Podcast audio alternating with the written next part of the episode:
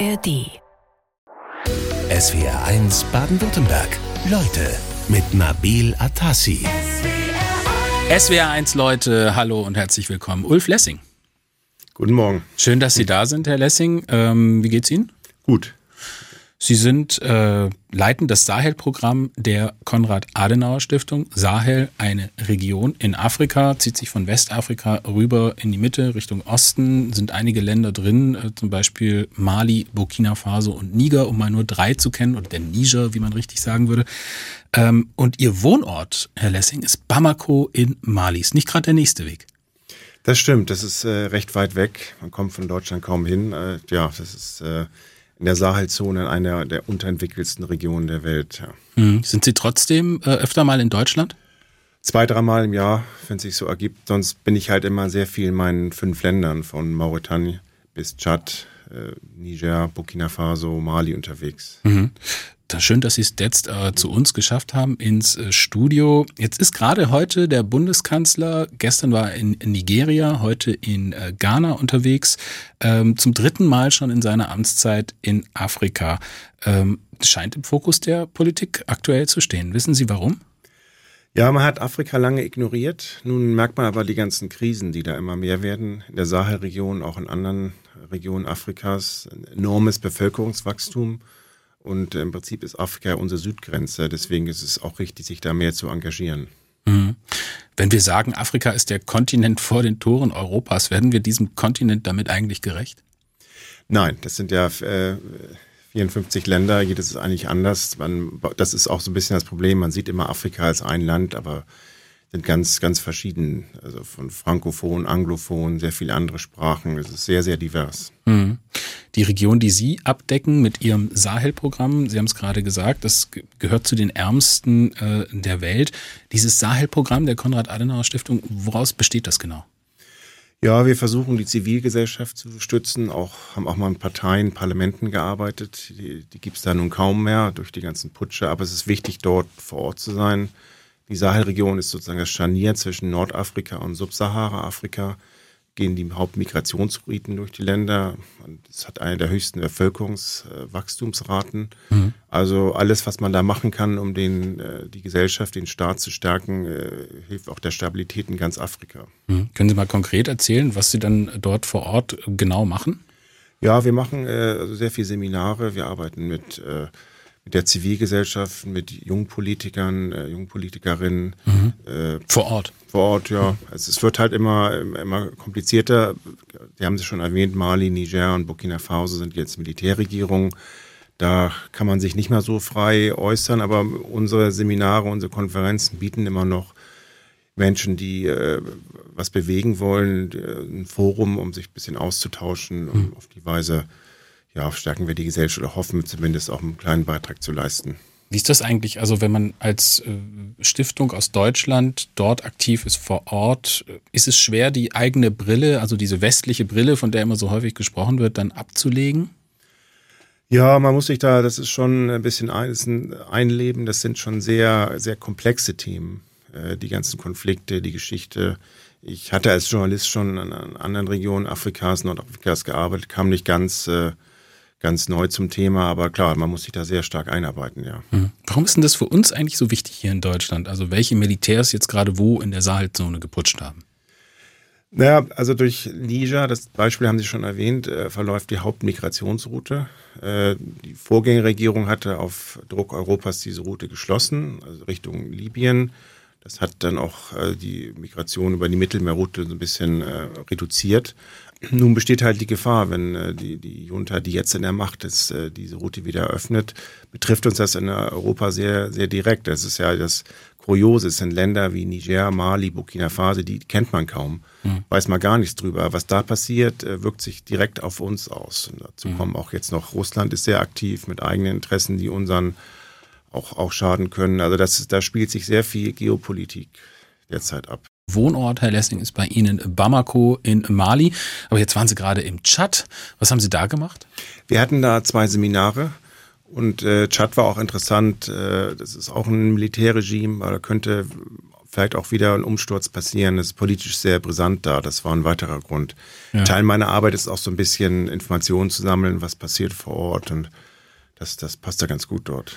Also man muss ja sagen, Tschad, also Mali, Niger, Burkina Faso, das sind alles äh, Begriffe, äh, Staaten, haben wir mal gehört, aber so richtig zuordnen können wir die nicht. Können Sie es mal so ein bisschen einordnen? Wo liegt jetzt zum Beispiel der Tschad im Vergleich zu Mali, äh, Senegal oder Burkina Faso?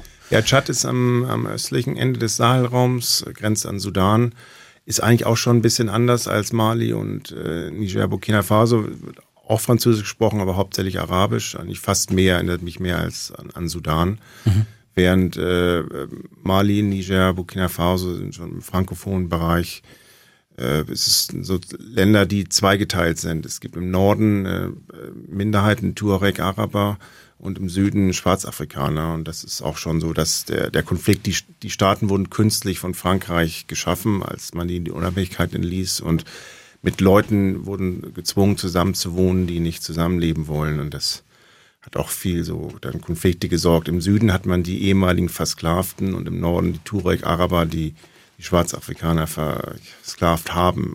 also man kann schon sagen, die Saat für viele Konflikte auf dem afrikanischen Kontinent, die liegt im Kolonialismus begraben. Ja, es sind künstliche Staaten. Man hat auf der Landkarte auf eine Grenze gezogen, die nicht so viel Sinn macht aus Sicht der Leute, die da wohnen. Mhm. Und in den frankophonen Ländern wie Mali, Niger kommt auch hinzu, man hat dieses französische Zentralstaatsmodell enorm alle Macht, alle Budgets in Hauptstädten und äh, die, Land, die Länder wurden nie richtig entwickelt. Es gibt eigentlich nur, nur Hauptstädte. Mhm.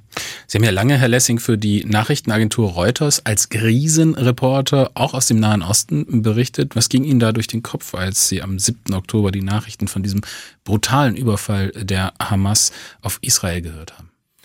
Ja, es sind schreckliche Nachrichten. Ich, äh, also ich habe bei Reuters äh, nie mit dem Nahostkonflikt direkt zu tun gehabt. Ich äh, war viel in Libyen, Nordafrika unterwegs, Saudi-Arabien, aber klar, das sind ganz, äh, ganz schreckliche Nachrichten. Hm. Was haben Sie denn in Ihrer Zeit im Nahen Osten so erlebt? Also Sie haben gesagt, der, der, der Nahostkonflikt, den wir so als Nahostkonflikt bezeichnen, also der Konflikt zwischen Israel, äh, Gazastreifen zum Beispiel, äh, der ähm, hat jetzt bei Ihnen gar nicht so eine große Rolle gespielt. Ich war vier Jahre für Libyen zuständig, auch noch äh, dazu nach Algerien, äh, Tunesien, äh, Teil in Ägypten. Äh, vorher war ich auch in Saudi-Arabien, Kuwait. Es war viel so die Zeit des arabischen Frühlings 2011. Also da fielen die ganzen Regime. Erst in Ägypten, äh, erst in Tunesien, dann Ägypten, Hosni Mubarak, dann kam Libyen. War so diese Hoffnung auf eine Demokratisierung und dann begann halt das Chaos. Ne? Mhm. Oder im Fall von Ägypten ging es Richtung autoritärer Staat zurück oder in, in Libyen, es löste sich halt im Chaos auf. Und da habe ich auch viel mit terroristischen Gruppen zu tun gehabt, Dschihadisten im Irak, äh, Islamischer Staat, Boko ja. Haram auch in Libyen. Also ja, soweit ist das gar nicht mal so weit entfernt von dem, was ich mit dem Sahel zu tun habe. Wir haben es äh, eingangs gehört, Sie waren äh, dieses Jahr ungefähr dreimal in Deutschland. Sie sind seit 15 Jahren als Krisenreporter überall auf der Welt unterwegs, haben viel mit Krisen zu tun. Gibt es für Sie so eine Art Heimatbegriff? Doch, doch, ich fühle mich ja Deutschland weiter verbunden, bin auch wieder vor Ort, aber klar, man, man gewöhnt sich schon auch an die, an die Krisenländer und wobei der Krisenländer ist so ein bisschen, äh, finde ich, misslich. Das sind ja Länder, die, die haben eine Krise, aber es, es ist ein bisschen verkürzt zu sagen, dass sie in der Krise sind. Es sind einfach sehr komplex, komplexe Konflikte und es ist einfach faszinierend, dann auch vor Ort zu sein, wo Geschichte gemacht wird, wo, wo Dinge jetzt passieren, ganz nah dran zu sein. Knapp drei Monate ist es her, da putschte das Militär im Niger und setzte die demokratisch gewählte Regierung äh, dort ab. Äh, der Niger, das war das letzte demokratische Land in der sogenannten Sahelzone. Und das hat auch bei uns für einige Schlagzeilen gesorgt. Der Sahel-Experte Ulf Lessing ist bei uns in SWR 1, Leute. Warum ist denn diese Machtübernahme und der Sturz des Präsidenten, also von Mohammed Bazoum, von so großer Bedeutung jetzt? Niger ist strategisch äh, wichtiger noch als Mali, Burkina Faso. Es läuft die Hauptmigrationsroute aus Afrika nach, nach Libyen Richtung Mittelmeer durch, durch Niger. Die Vorgängerregierung hat diese Route gestoppt. Und äh, Niger war so der, die letzte Hoffnung für den Westen. Äh, Mali, Burkina Faso arbeiten schon sehr stark mit, äh, mit Russland zusammen. Gibt es auch Wagner in Mali, Söldner und mhm. Niger war irgendwie noch äh, so die Hoffnung, da könnte man noch viel machen. Und die Sicherheitslage hat sich ein bisschen verbessert, weil auch die, der Westen, Europa, Frankreich sehr viel gemacht haben. Training, mhm. Ausbildung, Ausrüstung. Das, das war so die, die Hoffnung, ja. Sie haben es gesagt, der letzte demokratische Staat, also auch drumherum, Burkina Faso, Mali. Mali ist uns ja ein Begriff, weil die Bundeswehr dort mit knapp 1000 äh, Mann auch stationiert ist, beziehungsweise war, weil es jetzt bald nicht mehr so sein wird, äh, mit einer UN-Mission als Teil. So ein Militärputsch, der dort stattfindet. Was bedeutet denn das für so ein Land? Also Sie haben es ja, Sie wohnen ja selbst in Mali, haben es vielleicht in Mali auch schon erlebt. Was verändert sich da, wenn so eine demokratische Regierung abgesetzt wird und die Militärs putschen? Ja, im Niger konnte man es ganz gut sehen. Es war relativ, man konnte relativ frei reden. Wir haben auch viele Seminare gemacht. Da haben Oppositionsvertreter die Regierung äh, kritisiert, hat, hat keinen aufgeregt. Und seitdem dieser Putsch da ist, hat die ganze Stimmung verändert. Die Leute haben Angst. Unsere Kontakte sind noch da, aber keiner mehr mehr so frei reden und jeder befürchtet, es wird so wie in Mali, Burkina Faso, wo es eben wenig Spielraum für Opposition und Zivilgesellschaft gibt. Hm. Also das heißt, Angehörige der einer Opposition werden dann oder einer von, von der Militärregierung definierten Opposition werden dann auch verfolgt? Ja, man kann es auch ganz gut im letzte Woche im Chat sehen. Da gab's äh, gibt's auch eine Militärregierung. Vor einem Jahr gab es eine Demonstration, weil die Militärregierung die Wahlen verschleppt. Da haben Sicherheitskräfte das Feuer eröffnet, mehr als 100 Tote. Und äh, das sind auch welche aus unserem Netzwerk, die da waren, die seitdem viele auf der Flucht sind, immer die Wohnung wechseln, äh, mhm. Verwandte sind verhaftet und in Angst leben. Und äh, also das, äh, deswegen finde ich es auch gut, dass wir als Stiftung noch da sind, auch wenn wir da jetzt keine Demokratie äh, bringen können, aber wir können Menschen so eine gewisse Plattform geben, äh, um sich auszutauschen, äh, die sonst keine Chance haben. Ja, sind ja schon viele Stichworte, auf die wir nachher auch noch eingehen wollen. Demokratie bringen, die letzte Hoffnung des Westens. Da gibt es viele Kräfte, die in Afrika wirken wollen. Aber bleiben wir noch mal kurz bei dem Putsch. Äh, der ehemalige Anführer der Präsidentengarde, der hat sich zum Staatschef erklärt, der General Abdurrahmane Chiani. Ähm, wie kommt es zu so einem Militärputsch? Also da muss ja vorher irgendwas passieren, damit so ein Militär putscht. Wie war denn da die Ausgangslage? Ja, der, der, der Putschistenführer äh, war, hat gute Kontakte zum, zum Vorgängerpräsidenten Issoufou, der immer, äh, immer nicht ganz loslassen konnte, der ja widerwillig die Macht übergab an Basum. Und äh, es ist nicht ganz klar, was passiert war, aber es hat wohl Basum seit einiger Zeit versucht, sich so ein bisschen zu befreien und wollte den Leiter der Präsidialgarde loswerden. Und der hat das halt zum Anlass genommen, um dann zu revoltieren.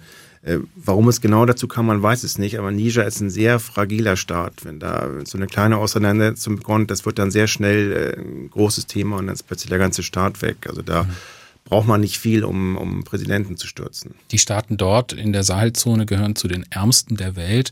Ähm, was unterscheidet jetzt den Niger zum Beispiel von Burkina Faso oder Mali? Also, weil Sie sagen, der ist so besonders fragil. Ja, Niger ist noch ärmer. Äh, der Staat existiert eigentlich kaum, nur in der Hauptstadt, noch ein, zwei andere Städte. Am untersten Ende aller Entwicklungsindexe, gleichzeitig höchstes Bevölkerungswachstum, sieben Kinder pro Frau. Und äh, kein Staat, nicht mal Deutschland, könnte diesen Andrang oder diesen Bevölkerungswachstum mit denen irgendwas bieten von Schulen, Ausbildung, Arbeitsplätze. Insofern ist da immer eine natürliche Unruhe da, Frust und äh, das haben auch Dschihadisten dann ausgenutzt. Aber Niger ist eines der ärmsten Länder der Welt. Deswegen haben wir, glaube ich, auch ein bisschen zu viel da Hoffnung reingelegt, das würde ein Stabilitätsanker werden oder so. Sie leiten das Sahel-Programm der Konrad-Adenauer-Stiftung. Herr Lessing, die afrikanische Staatengemeinschaft, ECOWAS genannt, die hat eine militärische Intervention angedroht nach diesem Putsch im Niger, über den wir gerade gesprochen haben. Die Europäische Union hat sich auch hinter die ECOWAS äh, gestellt. Gekommen ist da aber nichts. Äh, warum nicht? Ja, ECOWAS hat den Mund ein bisschen zu voll genommen. Man hat wohl geglaubt, man könnte die Junta da einschüchtern, aber äh, einmal hat ECOWAS nicht die, die Möglichkeiten, das sind ja alles ganz verschiedene Staaten, die, die, selber Sicherheitsprobleme haben, die können jetzt nicht einen Angriff auf einen anderen Staat machen. Und zum anderen hat die Junta das eben genutzt, um ihre Macht zu sichern. Die haben halt gesagt, jetzt gibt es diese ausländische Verschwörung, ECOWAS, und das hat denen eigentlich nur geholfen. Ne? Mhm. Muss man nicht sagen, dass es vielleicht auch gut so ist, dass jetzt nicht ein weiterer Krisenherd explodiert, ein weiteres Pulverfass im Sahel, ein Krieg? Das wäre doch fürchterlich. Ja, das, das wäre fürchterlich ausgegangen. Man sieht das ja schon im Sudan. Wir hätten die gleiche Situation gehabt. Da wäre ECOWAS hätte versucht, einen Präsidenten zurückzubringen und äh, da hätten verschiedene Armeeeinheiten sich bekämpft. Das, das wäre im Chaos, hätte das äh, geendet wie im Sudan. Das gut, dass es nicht dazu gekommen ist. Hm. Versuchen wir es mal ein bisschen einzusortieren, welche Player da gerade unterwegs sind in der Region. Also ich meine Niger, Burkina Faso, Mali, vielleicht bleiben wir bei, bei diesen drei Ländern. Äh, alles arme Länder, aber trotzdem reich an Rohstoffen auch. Ähm, wer hat da welche Interessen? Also Frankreich zieht sich zurück. Frankreich war seit der Unabhängigkeit weiter wichtigste ausländische Macht und hat sich nie von den Kolonien so mental gelöst. Und, und die ehemalige Kolonialmacht. Genau, genau, ja. Und genau. Und das, das war so auch Teil des Problems, dass sich die, die Länder von Frankreich ein bisschen lösen wollten. Die Franzosen wollten das äh, nicht so ganz aufgeben und nun sind sie auf dem erzwungenen Rückzug. Sie mussten aus Mali raus, äh, aus Burkina Faso, aus Niger, aus allen drei Ländern zieht die französische Armee ab, zieht der französische Staat zurück. Und das öffnet dann halt Spielraum für neue Player. Mhm. Russland ist da, China, Türkei, also das Vakuum wird von anderen jetzt ausgefüllt. Ja, man muss ja sagen, ähm, islamistische Terrorgruppen sind da auch dabei, darunter auch der Islamische Staat. Es gibt kriminelle Banden, es gibt auch eine korrupte Elite in diesen äh, Staaten. So eine richtige Gemengelage, die da ist. Ähm, wenn man jetzt mal nur auf die ausländischen Staaten schaut, Frankreich zieht sich von dort zurück. Nach 100 Jahren gefühlt Einflussnahme in der dortigen Region. Warum ziehen die sich ausgerechnet jetzt zurück? Es ist erzwungen. Die, äh, die, die Juntas, äh, alle drei Ländern wollen nicht mehr mit Frankreich zusammenarbeiten. Äh, das ist zum Teil ein populistischer Diskurs, weil die Menschen äh, nicht mit Frankreich mehr so viel zu tun haben wollen und die Regierung wollten auch mal nicht mehr nur diese exklusive Einflussnahme von Frankreich haben. Die wollten sich bewusst auch mit anderen Ländern beschäftigen Russland, China, aber auch Türkei ist ein wichtiger Handelspartner. Ich frage mal so, hat Frankreich doch früher auch nicht gestört? Äh, ja, das, das, die anderen waren noch nicht so da. Also Russland hat diese sehr starke Unbeliebtheit der ehemaligen Kolonialmacht äh, Frankreich ausgenutzt, um sich selber als Alternative anzubieten. Äh, man verkauft äh, Söldner oder Waffen bietet sich da als, als, als neue Macht an und die, die China baut äh, sehr viel Infrastruktur mhm. und die Türkei ist auch sehr aktiv. Man mhm. sieht auch kulturell jetzt. Ne? Man sieht viele Nigra, die fahren jetzt zum Shoppen oder zur Medizinbehandlung nach Istanbul, auch weil. Turkish Airlines dahin fliegt, nicht mal nach Paris. Man sagt ja, dass die Präsenz zum Beispiel des russischen Militärs äh, dort eigentlich eher erwünscht ist, auch äh, von den äh, entsprechenden Regierungen auch äh, so herbeigeführt wurde. Man hat einen gemeinsamen Gegner, das sind die Dschihadisten. Aber viele Menschen sagen, naja, das sind ja die Russen und die Chinesen, die hier seit den 60er Jahren auch Schulen bauen. Das sind nicht die Franzosen. Ja, es ist, glaube ich, dass viel so auch Missinformation. Frankreich hat schon sehr viel Entwicklungszusammenarbeit gemacht, das muss man sagen. Die, die Türkei kam jetzt jüngst dazu und, und, China, gut, die sind auch aktiv, aber eigentlich auch eine Sache in den letzten zehn Jahren. Also das äh, muss man den Franzosen bei aller Kritik schon sagen, die haben schon zur Entwicklung der Länder beigetragen. Sie haben vielleicht zu viel dominiert und dadurch auch unbeliebt geworden. Mhm. Die früher mal private Söldnergruppe Wagner, Sie haben sie vorhin schon erwähnt, die sind auch aktiv im Sahel. Warum sind jetzt genau die dort? Weil wir haben die ja wahrgenommen jetzt im Zuge des Krieges in der Ukraine. Äh, ja, äh, haben die Europäer auch ein bisschen, ein bisschen Schuld. Also die Bundeswehr ist ja in Nordmali in einer rein äh, defensiven Kapazität, Blauhelmtruppe. Europäische Union hat die äh, malische Armee seit zehn Jahren trainiert, aber auch nicht richtig. Wollte nicht mit äh, scharfer Munition agieren, man hat dann Holzgewehre genommen und so. Und irgendwann haben die Malier gesagt, wir brauchen jemanden, der auch schießen kann, der mit uns an die Front geht. Und da war halt Putin, Russland schnell zur Stelle, hat gesagt, nimmt doch hier unsere Söldner. Aber jetzt ist ja der, der Chef dieser Söldner, Evgeny Prigoschin, mit dem Flugzeug abgestürzt vor ich glaube, knapp acht Wochen oder zehn, ähm, noch ungeklärten Umständen umgekommen. Was verändert das dann da in der Region? Äh, bislang noch nichts.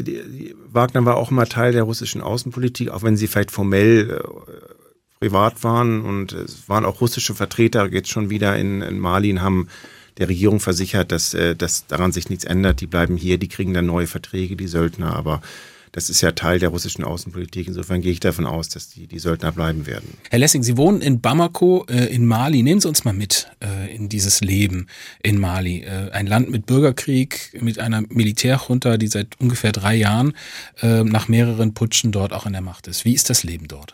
Also in Bamako ist das Leben noch relativ normal, aber im Großteil des Landes im Norden, Zentralmali, äh, ja, sind eigentlich Dschihadisten, äh, sehr stark aktiv. Der Staat ist kaum präsent. Banditen und äh, die Sicherheitslage hat seit, seitdem ich angekommen sich sich sehr stark verschlechtert. Als ich ankam November 21 ähm, konnte ich meiner Frau noch ein bisschen den Süden und, und äh, Zentralmali erkunden, aber seitdem halte ich mir auch meistens in der in der Hauptstadt auf. Und wenn ich dann mal in den Norden fahre oder so, wo die Dschihadisten sind, dann nur im Rahmen mit der Bundeswehr oder einer UNO-Mission. Also da können Sie auch nicht einfach so hinfahren. Das geht nicht. Nee, da ist das Entführungsrisiko äh, zu hoch. Ja. Wir haben einige Rückmeldungen auch schon von den SWR1-Hörerinnen und Hörern gehabt und, und, Kurt, äh, der bemängelt, dass wir bisher noch gar nicht die Perspektive der Menschen im Land beleuchtet haben. Das sollten wir auch gerne machen. Haben Sie denn Kontakt, also aus, wenn man in afrikanischen Ländern ist, als, sage ich mal, Vertreter einer westlichen Institution, dann kommt es ja häufig vor, dass man in diesen gated Communities lebt, also abgetrennt eigentlich von der Bevölkerung. Ist das bei Ihnen auch so? Ja, stimmt. Ich wohne in einem äh, Wohnhaus mit, äh, mit Sicherheit und so, aber ich als ehemaliger Journalist gehe ich auch gerne raus. Also ich bin auch jetzt gerade wieder in, in, Mali unterwegs gewesen, auch in Burkina Faso, in anderen Städten, wenn es irgendwie geht und komme mit den Menschen in Gespräch. Das interessiert mich einfach sehr, wie was die so wollen und ja. nicht nur mit, äh, mit Regierungen zu reden. Was hören Sie da so? Die wollen, also die Menschen sind einfach enttäuscht von den Sahelstaaten. Seit der Unabhängigkeit äh, werden sie regiert von korrupten Eliten die äh, Geld und Macht in der Hauptstadt konzentriert haben und nie in Schulen, in Krankenhäuser oder in Sicherheit investiert haben.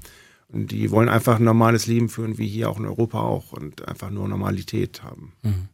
Diese Dschihadisten, von denen Sie gesprochen haben, also erstmal muss man ja sagen, sie leben in der Stadt. Sie sagen in Bamako zum Beispiel, Beispiel Mali, da ist das Leben relativ normal. Also es gibt ein Stadt-Land-Gefälle. Das heißt, äh, auf dem Land, da gibt es eigentlich die größeren Probleme.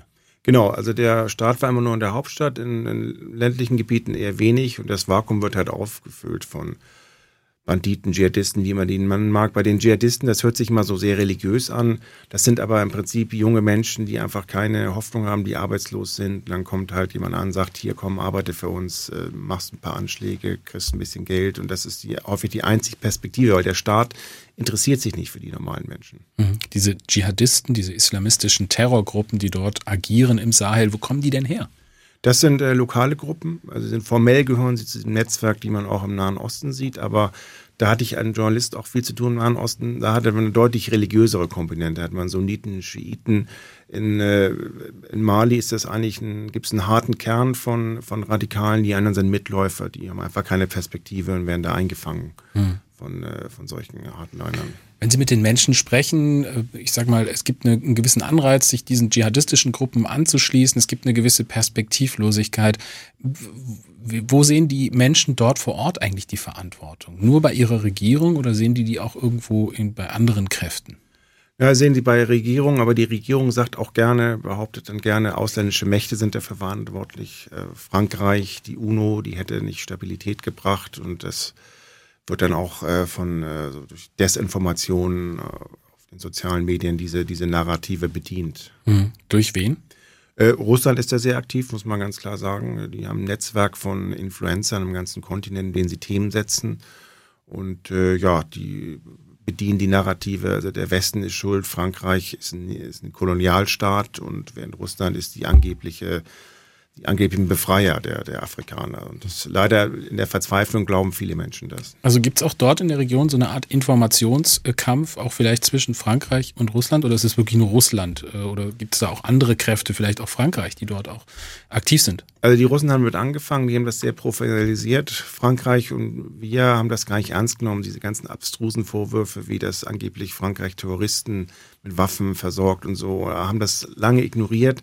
Das war ein Fehler, weil es gibt kaum richtige, seriöse Medien da. Die meisten Menschen beziehen ihre Infos aus WhatsApp-Gruppen oder von äh, sozialen Facebook. Mhm. Und äh, jetzt äh, wacht Europa ein bisschen auf, will dagegen steuern, aber die Russen haben schon die Narrative festgesetzt. Sie haben ja auch ein richtiges Netzwerk. Die machen das total professionell mit Leuten, die sie beschäftigen, die sie nach mhm. Russland schicken, um zu schulen und dann zurückschicken. Also da, das ist, äh, das ist hochprofessionell. Wir bleiben mal äh, beim Thema und zwar die Sahelregion. Diese Situation im Sahel. Wir haben es gerade schon angesprochen. Es gibt viele Interessenslagen, es gibt viele interne Probleme, es gibt Militärputsche und Militärregierungen, die dort das Sagen haben.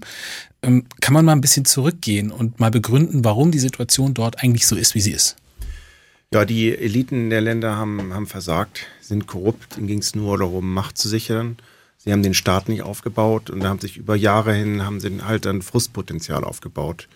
Das ging so bis 2011 ganz gut und dann kam noch die libysche Revolution, die ja von NATO-Staaten unterstützt wurde. Das war für uns, für Libyer sehr wichtig, einen Diktator loszuwerden, aber Gaddafi hat sehr viele Menschenkämpfer aus, aus, äh, aus Mali beschäftigt, die wurden dann plötzlich arbeitslos. Sind 2012 zurückgegangen und äh, haben da eben den Norden übernommen und diesen sehr fragilen Staat, der gerade noch so hielt, dann zum Einsturz gebracht. Mhm. Kann man das als Auslöser auch der sogenannten Sahel-Krise bezeichnen?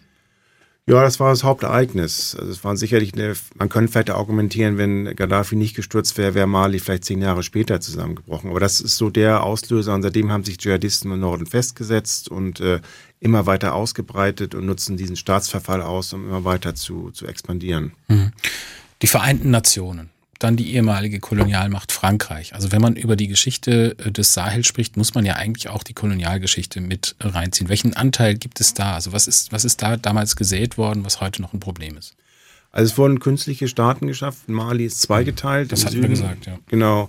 Das ist das Hauptproblem und es wurde der Zentra französische Zentralstaat übernommen und äh, macht in der Hauptstadt nichts für die Region. Mhm.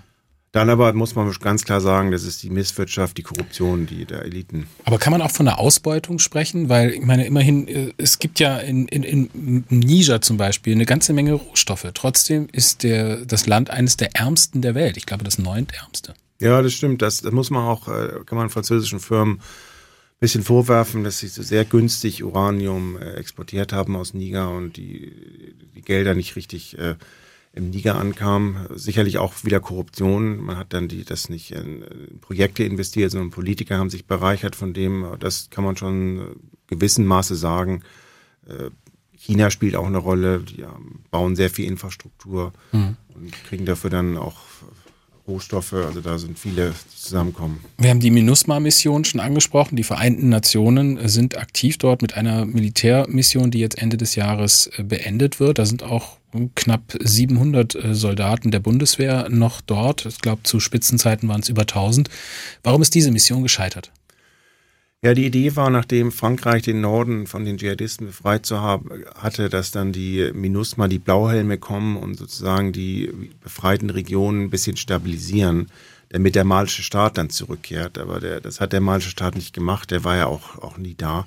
Und die Mission hat das ein bisschen abgeschwächt, es wurden tausende Ortskräfte beschäftigt, es wurde sehr viel entwickelt, man hat den Staat ersetzt, aber da eben der malische Staat nichts gemacht hat, äh, konnte man da auch äh, nicht, nicht zu viel erwarten von der Mission.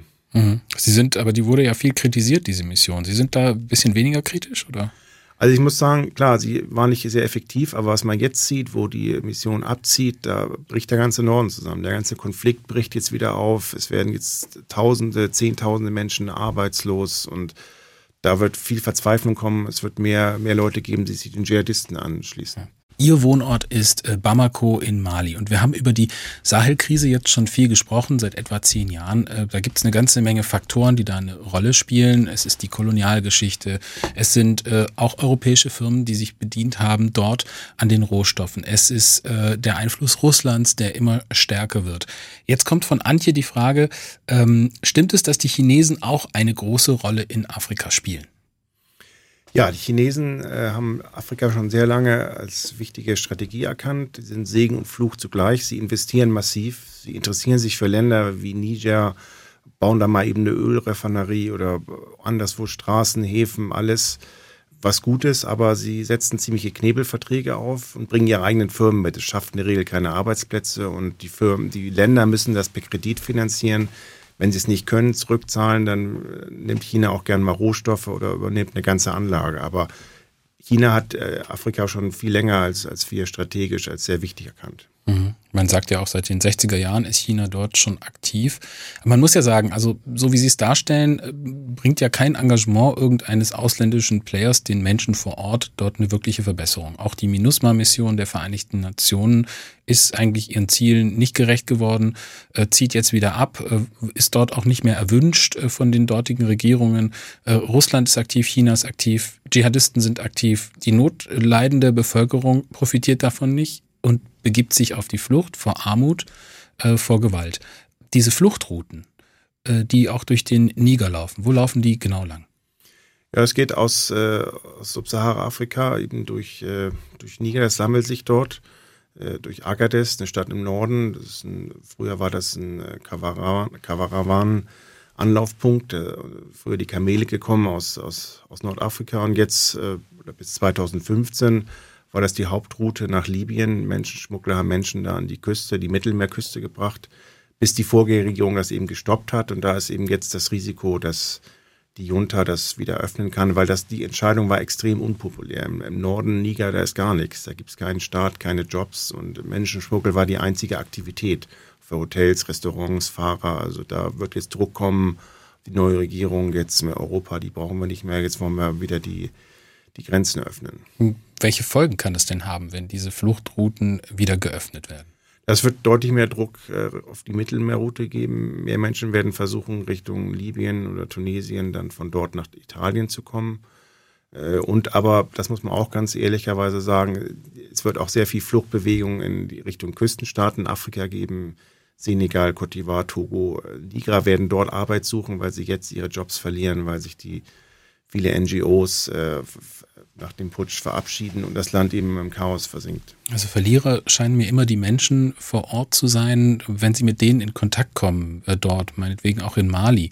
Ähm, was sagen die denn? Also findet da so eine Art Paradigmenwechsel statt? Man, man dreht sich eigentlich eher weg von Europa, von Frankreich und sucht eigentlich eher die Partnerschaft zu Russland? Oder was denken die Leute dort? Ist mir, ist es, oder ist es denen einfach egal? Wollen die einfach nur weg?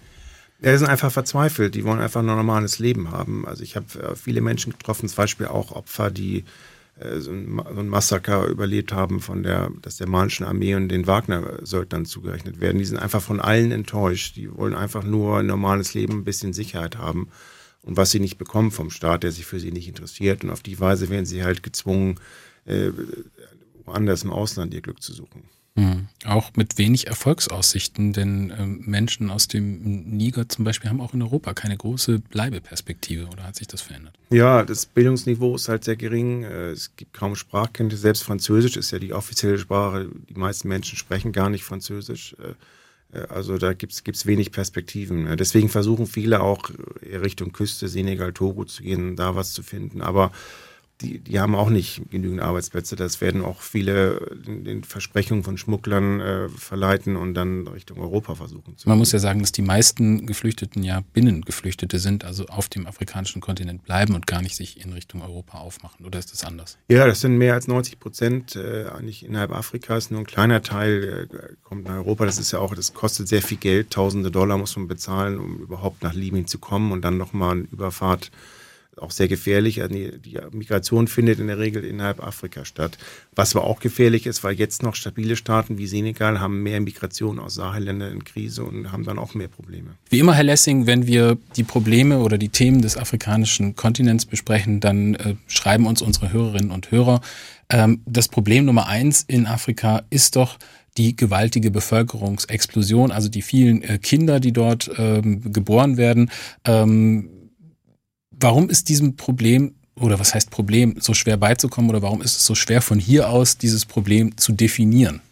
Ja, es ist mangelnde Bildung, Armut, die Menschen veranlasst, so viele Kinder zu haben. Man kann von außen auf keinen Fall darauf hinweisen. Das wird ganz äh, gar nicht, also es ist ein Tabuthema.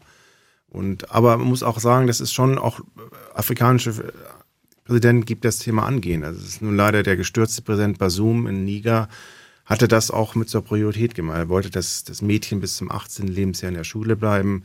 Er wollte auch in seinem Kabinett keine Minister haben, die mehr als eine Ehefrau haben. Also da gibt es schon Ansätze, aber das muss von aus der aus Afrika selbst kommen. Das kann man nicht von außen nee. induzieren. Nee, das würde nach hinten losgehen. Ja. Apropos von außen induzieren, äh, die MINUSMA-Mission in Mali, ähm, mehrere Militärmissionen auch den, der Vereinten Nationen, auch mit Beteiligung der Bundeswehr, sind als gescheitert zu betrachten. Äh, Ende des Jahres zieht die Bundeswehr von dort ab. Aber dieser Abzug, der ist gar nicht so einfach, denn an dieser äh, Mission äh, hängt ja jetzt auch dieser Putsch in, in Niger dran, denn dort sollten eigentlich die Soldaten rauskommen. Welche Schwierigkeiten ergeben sich da?